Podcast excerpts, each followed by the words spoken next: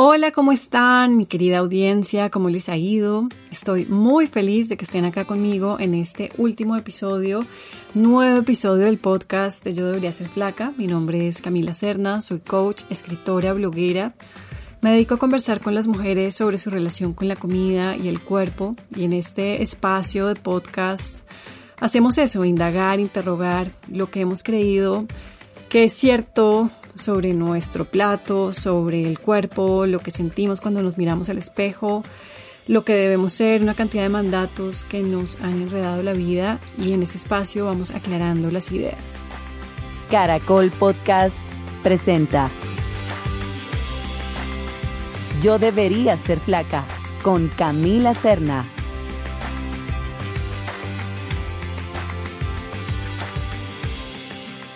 Y hoy les tengo a un deleite de mujer. Converso con Manuela Ruiz. Ella es activista antigordofobia, activista gorda que promueve la diversidad corporal y es una delicia conversar con ella. La verdad, es una mujer aterrizada, con los pies en el piso, con una energía alegre, bella, pero también con una mirada muy clara de su misión, ¿no? De su propósito en esta vida, que es ayudar a las mujeres gordas a que se liberen de muchas ataduras. Y en esta conversación hablamos de muchas cosas. Ella tiene clarísimo que estas ataduras no salen de la nada, salen de una gordofobia, que es un sistema de opresión estructural que golpea muy duramente en áreas como la gordofobia médica. Y la labor de Manuela, su activismo, bueno, está cargado de esperanza, de alegría, y a mí eso me encanta. Ella ha reunido una comunidad de mujeres muy bella, las invita a acompañarse entre ellas para aprender o reaprender a mover el cuerpo, a vestirse, a ayudarse, a moverse por un mundo que no está diseñado para la corporalidad gorda. Manuela en redes comparte unos posts que me gustan mucho que se llaman lunes para romper mitos, que son de lo mejor. Son frases muy concisas que llegan a la pepa de lo que muchas mujeres gordas han creído porque eso les han hecho creer. Cosas como que existe una versión delgada de ellas mismas, esperándolas pues a que se revele mágicamente. Y hasta que no la encuentren, la vida no empieza. Es una gran mentira. O que una persona gorda tenga que dar explicaciones casi que públicas de cuáles son sus hábitos.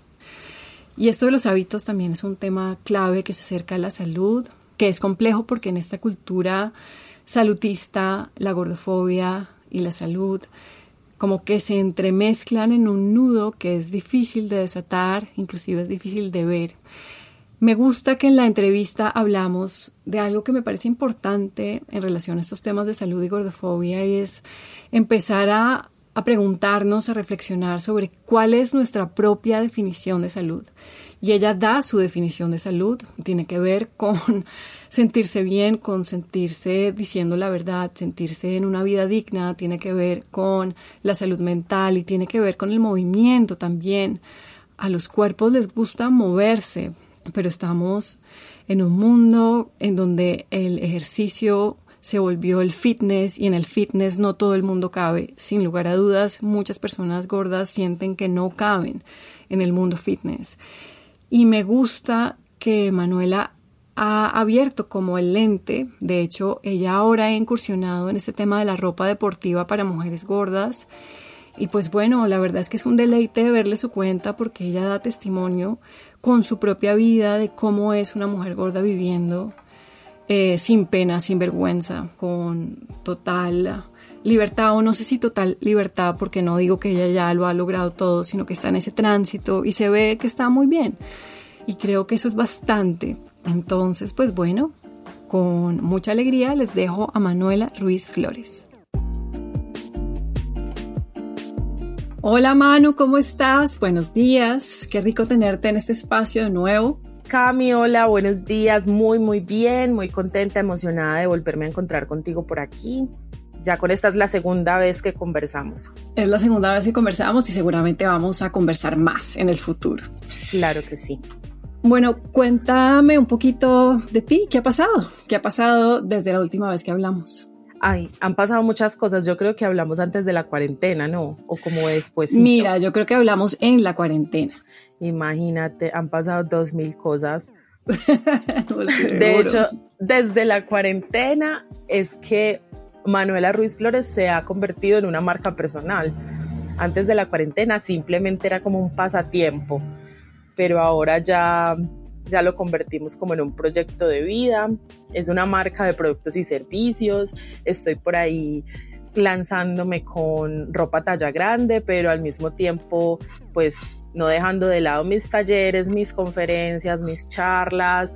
También estoy haciendo contenido para marcas, para marcas de ropa talla grande. Y bueno, ahí vamos fluyendo con la vida. ¿Y tú? Yo bien, también han pasado mil cosas. Gracias por preguntar. Yo ahora vivo en Barichara, entonces vivo en un pueblito chiquitico y soy feliz, me encanta. Grandes cambios a raíz de la pandemia, pero todos súper bienvenidos. Eso estaba viendo, estaba viendo incluso como que tu locación está súper bella y dije, ay, ¿dónde será eso? Sí, yo vivo ahora en Santander.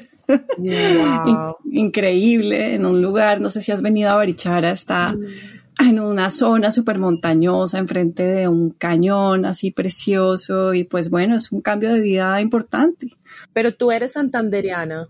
No, yo soy rolísima, soy de Bogotá, eh, pero a raíz de la pandemia, en un momento de la cuarentena donde estábamos eh, mi pareja y mi hijo y yo súper encerrados y desesperados, dijimos, salgamos, démonos una vuelta y acá terminamos por cosas del destino y dijimos, uy, qué rico esta vida. Podría ser chévere intentar esta vida de pueblo más despacio, todo más tranquilo y pues nos ha gustado hasta ahora. Ha estado muy bien. Wow, qué increíble. No conozco Barichara, pero mi plan es irme para Santander, alquilar un carro e irme por todos esos pueblitos que se ven súper mágicos. Es increíble, te lo juro. Y si vienes, por favor, me avisas. Claro, por allá te llego algún día. bueno, pero volvamos a ti. Entonces, volviste a esa marca personal. ¿Cuál es el foco de todos esos productos y servicios? ¿Cuál es como esa, ese propósito?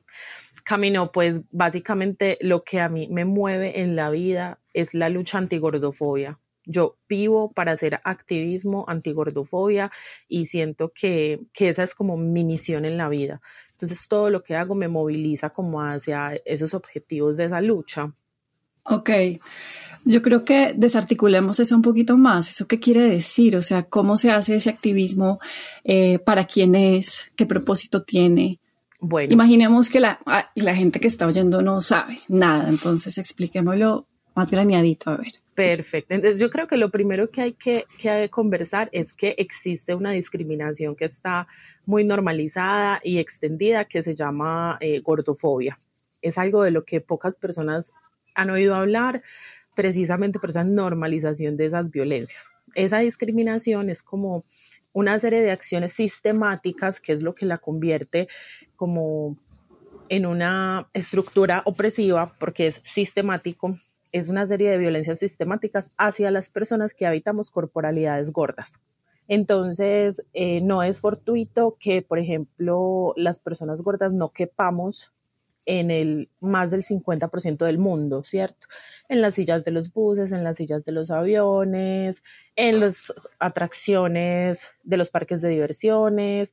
No es fortuito que muchas de nosotras tengamos mucho miedo a ir a las consultas médicas porque somos blanco de muchas violencias. No es fortuito que nos cueste un poco más establecer relaciones sexoafectivas precisamente por ese rechazo que existe hacia los cuerpos gordos. Entonces son como una serie de violencias estructurales que van mucho más allá como de la burla y del bullying o de la violencia estética de la que somos víctimas todas las mujeres sobre todo, sino que ya es un asunto de derechos, es un asunto de tener menos acceso al campo laboral, es un asunto de tener menos chance de muchas cosas, es un asunto de tener diagnósticos tardíos precisamente por el sesgo y el estigma de peso. Entonces, el, el activismo antigordofobia es una lucha contra esas violencias. ¿Y cómo se hace? Pues básicamente viviéndolo y verbalizándolo y expandiendo la voz y colectivizándolo y decir, venga, esto existe y a eso hay que ponerle cuidado porque es que eso está impactando de maneras muy negativas a gran parte de la población y de eso se trata ese activismo.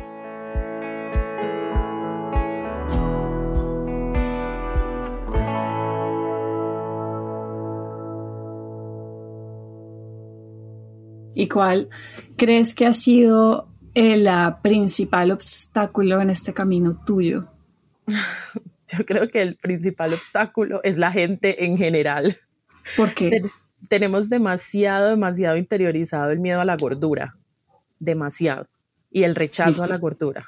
Porque, claro, hemos crecido con una serie de mensajes en donde nos satanizan por todas partes. Siempre el gordo es el malo, o es el feo, o el desagradable, o el tonto, o el perezoso. Y crecemos viendo todo eso en la televisión, en las revistas, en la vida, y son aprendizajes que se transmiten de generación en generación.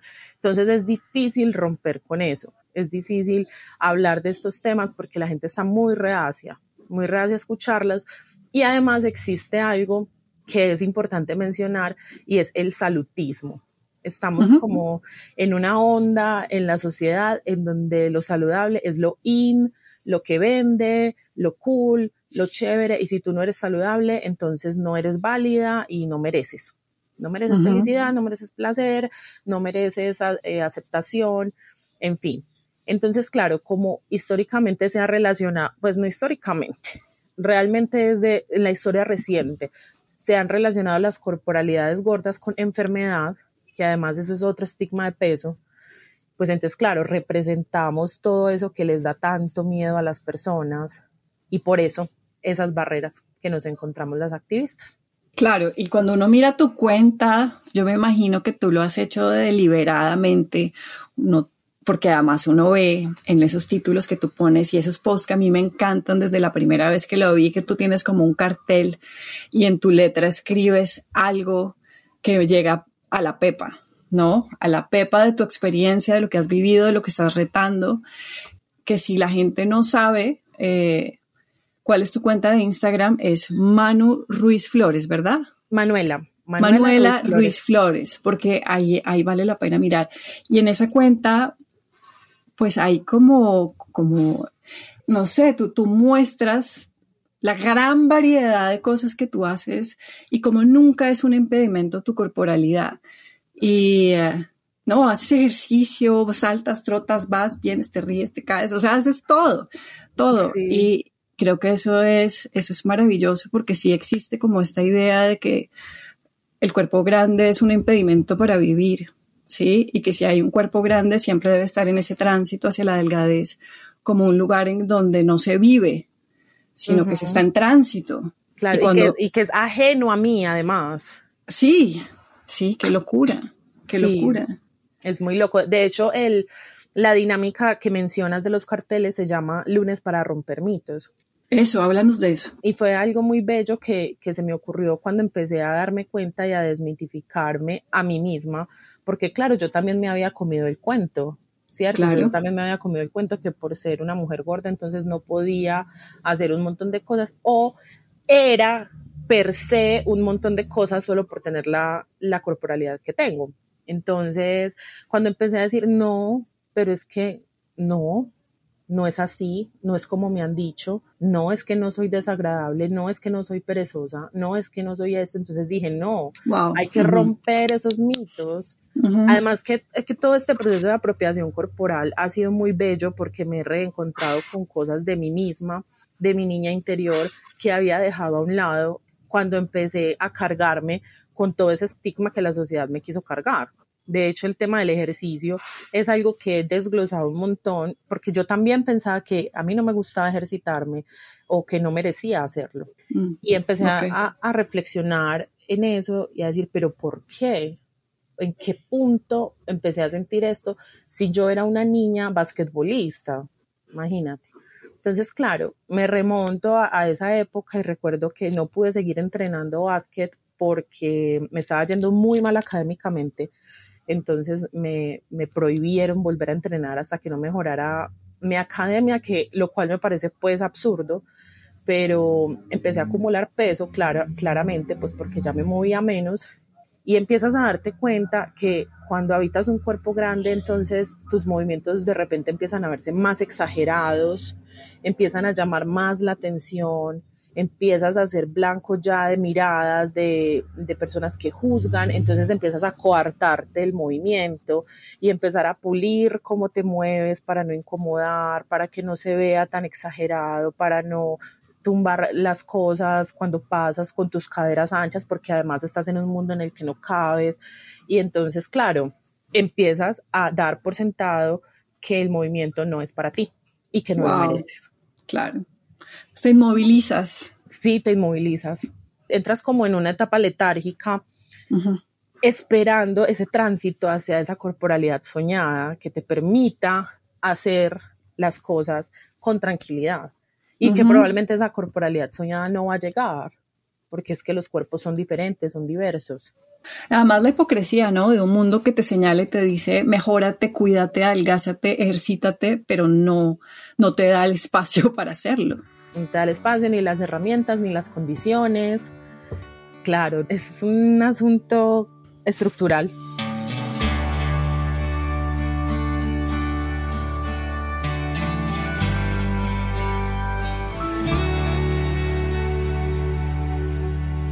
Y con la línea deportiva que tienes, ¿cómo te ha ido con eso? ¿Cómo se recibe esa línea? Muy bien, muy bien. De hecho, nace pues de una necesidad, claramente, eh, pero también como con ganas de motivarlas, de motivar a mi comunidad, que en su mayoría son mujeres talla grande, mujeres gordas, como venga, venga que vamos a empezar a a romper con esas excusas, que la primera siempre es, es que no tengo ropa, pero en realidad es tu cerebro saboteándote porque claro, no cabes aquí, entonces es mejor que no habites esos espacios.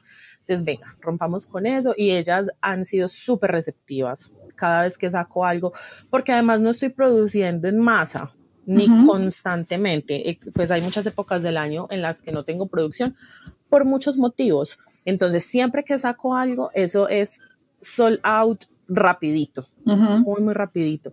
Y ellas aman cada pieza que les traigo y se las ponen y me mandan fotos y van y montan bicicleta y me mandan videos y soy feliz, muy feliz. Claro, y cómo es esa comunidad, además, porque no es solo ropa, es que también se genera una comunidad alrededor de eso. Claro que sí, no, pues claramente yo no empecé con la ropa, la ropa es algo reciente. yo empecé de una manera muy empírica y sin, y sin muchas ambiciones en realidad.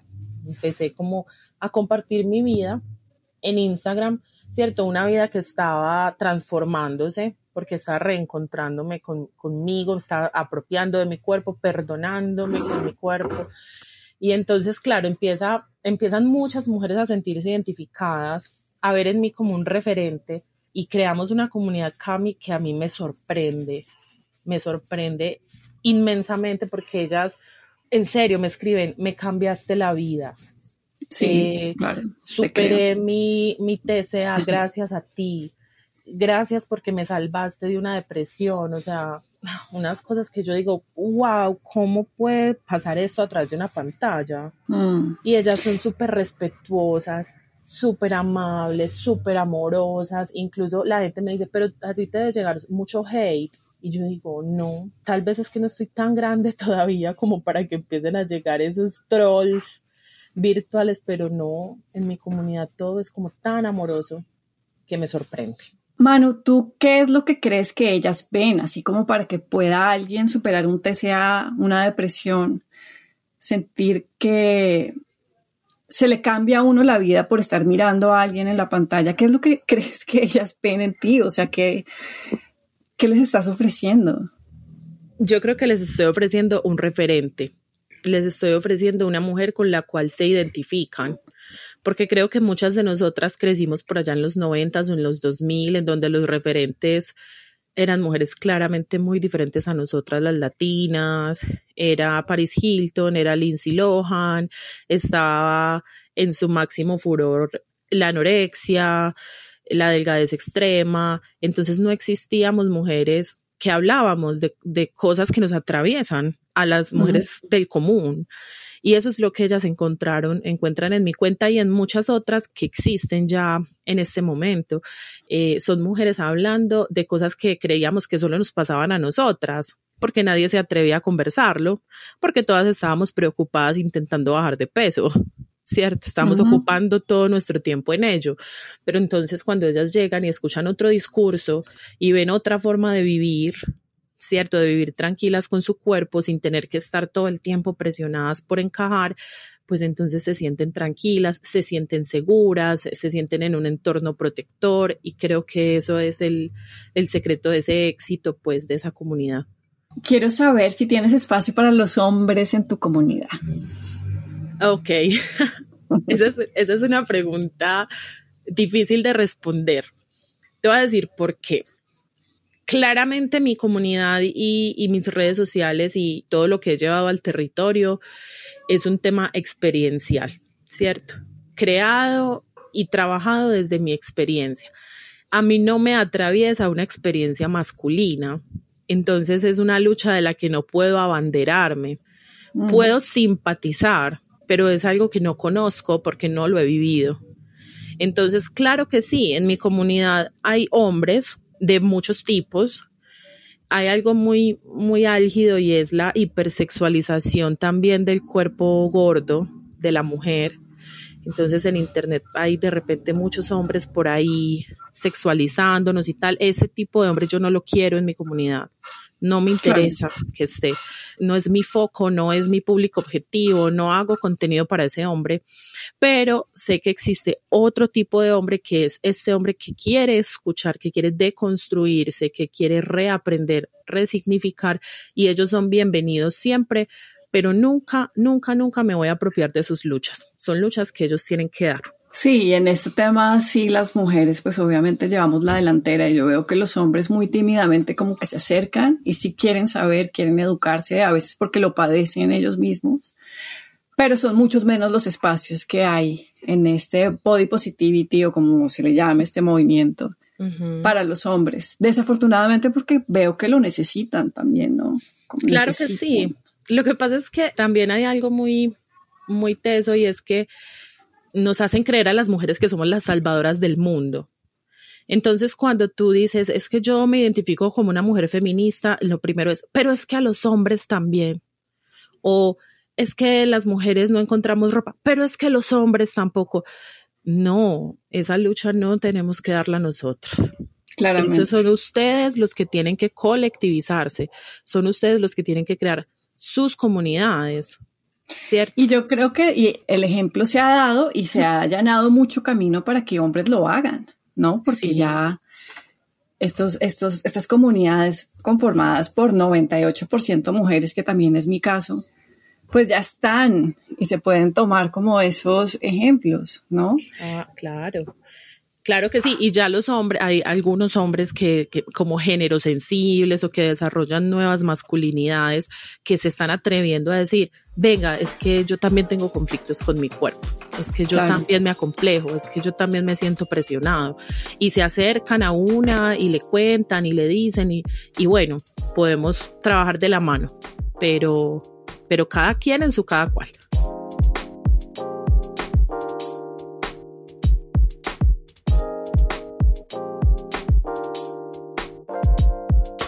Hablemos del salutismo un poquito porque, porque es bien complejo. ¿no? Ese es como lo que se atraviesa ahorita como ese supuesto argumento lógico de la salud, como todo lo que tú quieras sobre aceptación y sentirte bien. Y la salud, ¿qué pasa con la salud? ¿Cómo atravesamos ese obstáculo? ¿Cómo podemos entender a la gente que no es que sea un tema de no nos importa la salud? Simplemente no queremos que se vuelva otro mandato otra idealización, otra cosa que tenemos que cumplir para valer en este mundo. Yo pienso que el, que el ser humano y la enfermedad son mejores amigos, pues nadie aquí es inmortal, nadie aquí está exento de padecer cualquier tipo de enfermedad, lo que pasa es que nos han echado el agua sucia siempre a las personas gordas. ¿Qué es muy importante entender? ¿Qué es salud? ¿Cierto? Porque nos hicieron creer que es que salud es ser fit o que salud es vivir a dieta o que salud y no, la salud es un conjunto de cosas que incluyen incluso salud mental, emocional, espiritual, ¿cierto? Y cómo no va a ser más fácil vivir de una manera saludable y tranquila, viviendo en paz consigo misma, y desde el amor que vivir peleada, odiándose y tomando las peores decisiones para cumplir con esa salud que es que es falsa salud. Totalmente, estoy de acuerdo. Y, me gustaría saber qué es salud para ti o cómo la has vivido en tu vida. ¿Cuándo te sientes saludable? ¿Haciendo qué? Me siento saludable cuando me escucho, ¿cierto? Y aprendí a escucharme con amor y sin esas otras vocecitas por acá de toda esa industria médica, farmacéutica y de la dieta que te están tratando de vender falsa salud, sino cuando aprendo a escucharme desde mi intuición, desde mi interior.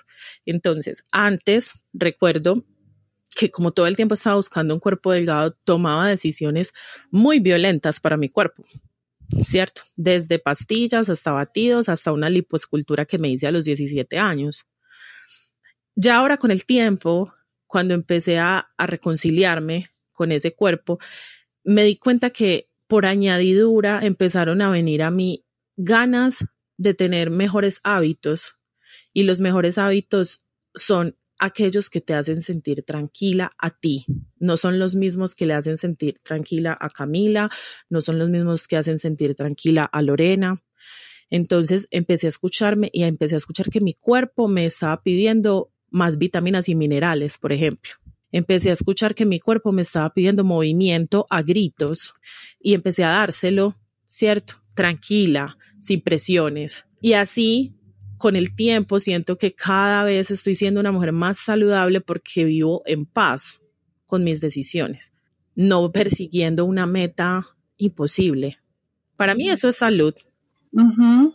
Y es que yo creo que ahí dijiste la palabra clave, la persecución de, ¿no? Porque es que esa versión falsa de la salud, de la delgadez, del deber ser, es una persecución de nos disloca del presente de un habitar el cuerpo que ocurre en el momento. La salud solo puede estar en el momento, no puede ser una persecución de, ¿sí? O sea, claramente uno sí puede trabajar cosas procurando tener un mejor mañana, un mejor futuro, pero realmente lo que existe es la posibilidad de tomar decisiones momento a momento, ¿sí? Y la cultura de dieta nos disloca de eso porque todo se vuelve la persecución de un futuro, de un cuerpo idealizado, de lo que va a pasar. Es muy cruel, realmente. Es muy cruel. Es estar viviendo todo el tiempo en el futuro. Y entonces, ¿qué va a pasar ese último día cuando ya no haya más futuro? Vas a mirar en retrospectiva y te vas a dar cuenta que nunca viviste por estar persiguiendo a alguien que no eras. Y en la cultura de dieta es una maquinaria diabólica yo me aterro, me aterro porque además está supremamente respaldado por el sistema médico, que es pesocentrista. Entonces, todo el tiempo están enfocados en tu peso. Tú no eres más que otra cosa que un número en una balanza. Y existen cruzadas, pues, porque claro, eso es lo que vende. Lo que vende es hacerte creer que no estás bien, es decir, te meten esta idea, te la implantan en el cerebro, porque por supuesto, cuando tú no te sientes suficiente y te, además te sientes culpable por no ser suficiente, porque es tu culpa, ¿cierto? Que tú seas gorda es tu culpa, tú eres la que está mal, pero es porque queremos venderte la solución y esa solución fracasa, pero tenemos otra para venderte porque es tu culpa que haya fracasado, no es nuestra culpa. Si a las personas les importara tanto la salud de las demás, que claramente es falso porque nadie es tan empático como para interesarse lo suficiente por la salud de otras personas, estaríamos haciendo otro tipo de cruzadas diferentes. ¿Cierto? Digamos, yo vivo en un lugar en donde hay mucho, he vivido 31 años, de 31 años que tengo en un lugar donde hay mucho tráfico pesado. Las micropartículas de smog pues, eh, deben ser una cosa impresionante y a mí nadie me toca la puerta y me dice, te voy a regalar un apartamento en la montaña porque estoy muy preocupada porque llevas 31 años respirando smog. No te importa mi salud. Lo único que te importa es que te jode que esté gorda. Sí, qué, qué horror, pero es difícil a veces cuando uno se mete ya en esta madriguera del conejo y comienza a entender la gordofobia, sus dimensiones, sus raíces históricas, pues ya es imposible no verlo. Pero mucha gente no lo ve. No y está en todas partes. Sí, están todas partes. Están todas partes y es muy complicado. Y Y creeríamos que solo le afecta a las personas gordas, pero nos afecta a todas. Obviamente más duramente a las personas gordas, pero nos afecta a todas porque vivimos en un ambiente donde si estás delgado, pues estás en un privilegio que puedes perder y también se te puede generar el miedo a engordar, que puede generar deseas de todos los estilos. Y es un ambiente tóxico en general, en general, porque es una obsesión con el cuerpo que nos disloca del cuerpo. Estamos entonces obsesionadas con la apariencia, con esa persecución fit. Y ah, nada de eso es saludable. No, sí, toda esa obsesión con la salud y nada de eso es saludable. No, cero. Cero.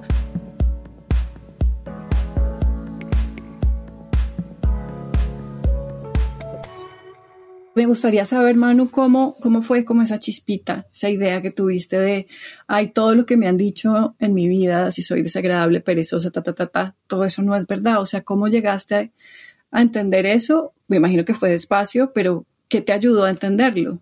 Sí, Cami, pues realmente yo no, no recuerdo cuándo empezó ese cambio. Sé que estaba en un duelo, estaba en un duelo fuerte por una pareja, habíamos terminado la relación, y me di cuenta, llevaba como 10 años emparejada y me di cuenta que yo no me reconocía. O sea, yo había dejado una niña de 17 años solita por allá, sin conocerla, sin autorreconocerla. Y me había puesto a jugar a la casita y a la esposa y a no sé qué y a perderme en la otra persona. Y cuando llegué a mis 27 años dije, ¿quién soy yo? Y empecé a hacer todo un trabajo de autorreconocimiento y ahí fue cuando me autorreconocí como una mujer gorda, porque es que además no creemos, no creemos que habitamos ese cuerpo. Todas las otras son gordas menos yo, ¿cierto? Porque yo no puedo estar tan mal como las otras, pues entre comillas, tan mal. Y bueno, ahí empecé a autorreconocerme y llegaron a mi vida referentes. Y por eso digo que los referentes son fundamentales en el proceso porque ya para ese momento el movimiento Body Positive, que ahora no me representa, pero en ese momento sí, eh, estaba muy, muy en furor en países como España, como Estados Unidos, y no sé, en alguna búsqueda aparecieron mujeres que impactaron muchísimo mi vida y que yo las veía viviendo sus vidas felices, tranquilas, haciendo cosas que yo no me atrevía a hacer, como ponerme un vestido de baño, como, no sé, salir en un video en, en redes sociales y empecé a seguirlas y a perseguirlas. Y esos referentes fueron mostrándome como luz, como luz, como luz, y así empecé a juntarme ya con mujeres que estaban un poquito más avanzadas en ese proceso. Empecé a conocer ya marcas de ropa, talla grande, porque la gente dice, ay, pues que eso es ropa, eso es súper superficial. No, eso no es superficial cuando tú no encuentras, no tienes el derecho a vestirte como muchas de nosotras lo tuvimos cuando estábamos jóvenes. No teníamos dónde encontrar ropa. Entonces ya empecé como a conocer este tipo de personas, a nutrirme, a leer aquí, a leer allá, a conocer personas como tú, como muchas de las nutricionistas que trabajan AES y así. Así fue como todo ese proceso y a decir, venga, sí, no, es que yo me comí un cuento que no era verdad. Ok. ¿Qué pasó con el body positive? Ya no te representa. Cuéntanos por qué. bueno, lo que pasa es que el body positive es se ha transformado como en algo un poquito más circense, ¿sí? Performativo, como algo que... Sí, sí, entonces es como que, es una corriente que, que, defiende además que todos los cuerpos son bellos. Sí, sí. Y ya yo me di cuenta que lo más importante no es ser bella. No, no, y de hecho confunde. Si te vas por ahí nada más. Sí, exacto. lo, lo, importante es la belleza. Y entonces ahora empezamos con la presión estética, ¿cierto? Entonces, mm. como que empecé a desligarme un poquito del body positive, admirándolo mucho y agradeciéndole mucho a ese movimiento que me ayudó, pues, y, y me formó en muchas cosas, pero ya me di cuenta que no, que el objetivo no es ser bella, que lo importante no es ser bella, que lo importante no es mm. estar saludable, no. Lo importante, es, lo importante es vivir, ¿cierto? Porque tenemos solo hoy, tenemos solo hoy. A mí no me interesa si hoy estoy bella, si hoy tengo el colesterol alto, no. a mí lo que me interesa es que lo que tengo para hacer hoy, eh, impactar a la gente que amo, hacer cosas bonitas por dejarle un mundo mejor a los que vienen, eh, disfrutarme, disfrutarme la vida, comer lo que quiero comer, vestirme como quiero vestirme, eso es lo importante. ¿cierto? Porque una persona que tenga cáncer o que tenga sida o que tenga diabetes no es una persona menos válida. es una persona que también merece vivir feliz, que también merece disfrutarse este ratico. Claro. Claro, hay mucha dignidad en lo que tú estás diciendo. Claro. Porque es como darle el espacio a las personas a vivir su vida, que es, es lo inherente, es que todos llegamos acá con, con, esa, con ese valor inherente. ¿Sí? A eso vinimos. Sí. A aprender lo que tengamos que aprender, pero no así, pero no así. Sí, no, y la belleza además al final es un constructo es un, primero que todo es un constructo, entonces entendamos lo que no es como un decreto ni, ni que nada, o sea, como una verdad, no, absoluta, sino es un constructo social, entonces lo definen humanos, la mirada de la belleza, entonces al final termina siendo algo en lo que tienes que encajar y, las personas gordas también tendrían que encajar ahí. Entonces las personas gordas tienen que ser de cierta forma para encajar en el body positive, ¿no? Entonces de pronto voluptuosas y con la cintura más pequeña o más marcada, sí, gordas, encajando en un canon también. ¿Y qué pasa si no encajan? Gordas, pero no tan gordas. Sí. ¿Cierto? Más bien, si tienes solo las caderas anchas, está cool. Más de ahí, no. Más de ahí no, no, no, no se permite. si tienes un poquito de abdomen, no. Pero es que básicamente todo se reduce a que son industrias que se lucran de, ¿cierto? La belleza es un constructo social hecho por personas que te venden belleza. Sí. La salud es un constructo social que te venden salud, falsa salud. En fin, la moda es un constructo social de personas que te quieren vender moda. Entonces, ¿quién se está lucrando de tus inseguridades? ¿Quién se está lucrando con tus complejos? ¿No estaría más cool dejarle la plática a alguien que te mire con amor, con empatía, con dignidad? Claro. Bueno, Manu, llegando al cierre de la entrevista, cuéntanos dónde encontrar tus cosas, tu nueva marca personal, eh, tu ropa, etc. Camino, básicamente todo hasta ahora se está trabajando en arroba Manuela Ruiz Flores, Flores con Z, en Instagram. Eh, estoy ya por allí en proceso de construir el perfil de la marca. Eh, estoy esperando que me llegue la, la, nueva producción ya para lanzar el perfil, pero en Manuela Ruiz Flores se darán cuenta pues como de todo. Allí estoy posteando todo y le estoy tratando de meter un poquito la velocidad a TikTok porque es que Duro, ¿ah? es durísimo, durísimo. ya después de los 30 yo creo que eso entra en reversa. Señora para eso, sí, eso ya, estaba viejo para eso. Total, pero, pero, es, la verdad es que estoy, no sé si esto se puede decir, pero estoy mamada de Instagram. Porque ¿Por qué? Instagram todo quiere controlarlo, limitarlo, sí, obligarte. El algoritmo es, es facho, el algoritmo es de nada. Se esconde, te banea y entonces estoy hasta la madre y creo que bueno, ahí le estoy pedaleando a TikTok. En TikTok estoy como arroba Manu Ruiz Flores. Por allí me pueden encontrar. Igual que en Instagram, es el mismo handle, ¿no?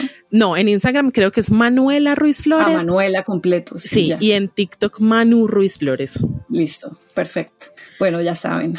Entonces, pues te deseo mucha suerte con todo eso tan importante que estás haciendo, maravilloso. Me encanta también tu cuenta de Instagram. No, yo amo la tuya. Eres para mí una fuente de inspiración increíble. Lamenté muchísimo que hubieses perdido tu cuenta anterior me pareció horrible. Pero bueno, ahí te veo recuperando. Ahí voy, da pasitos. Bueno, está bien, mi Cami. Gracias por invitarme a este espacio. Siempre se va el tiempo rapidísimo. Espero que no sea la última vez y que nos veamos prontico. Listo, un abracito. Bueno, un abracito. Cuídate mucho, bombón. Chao.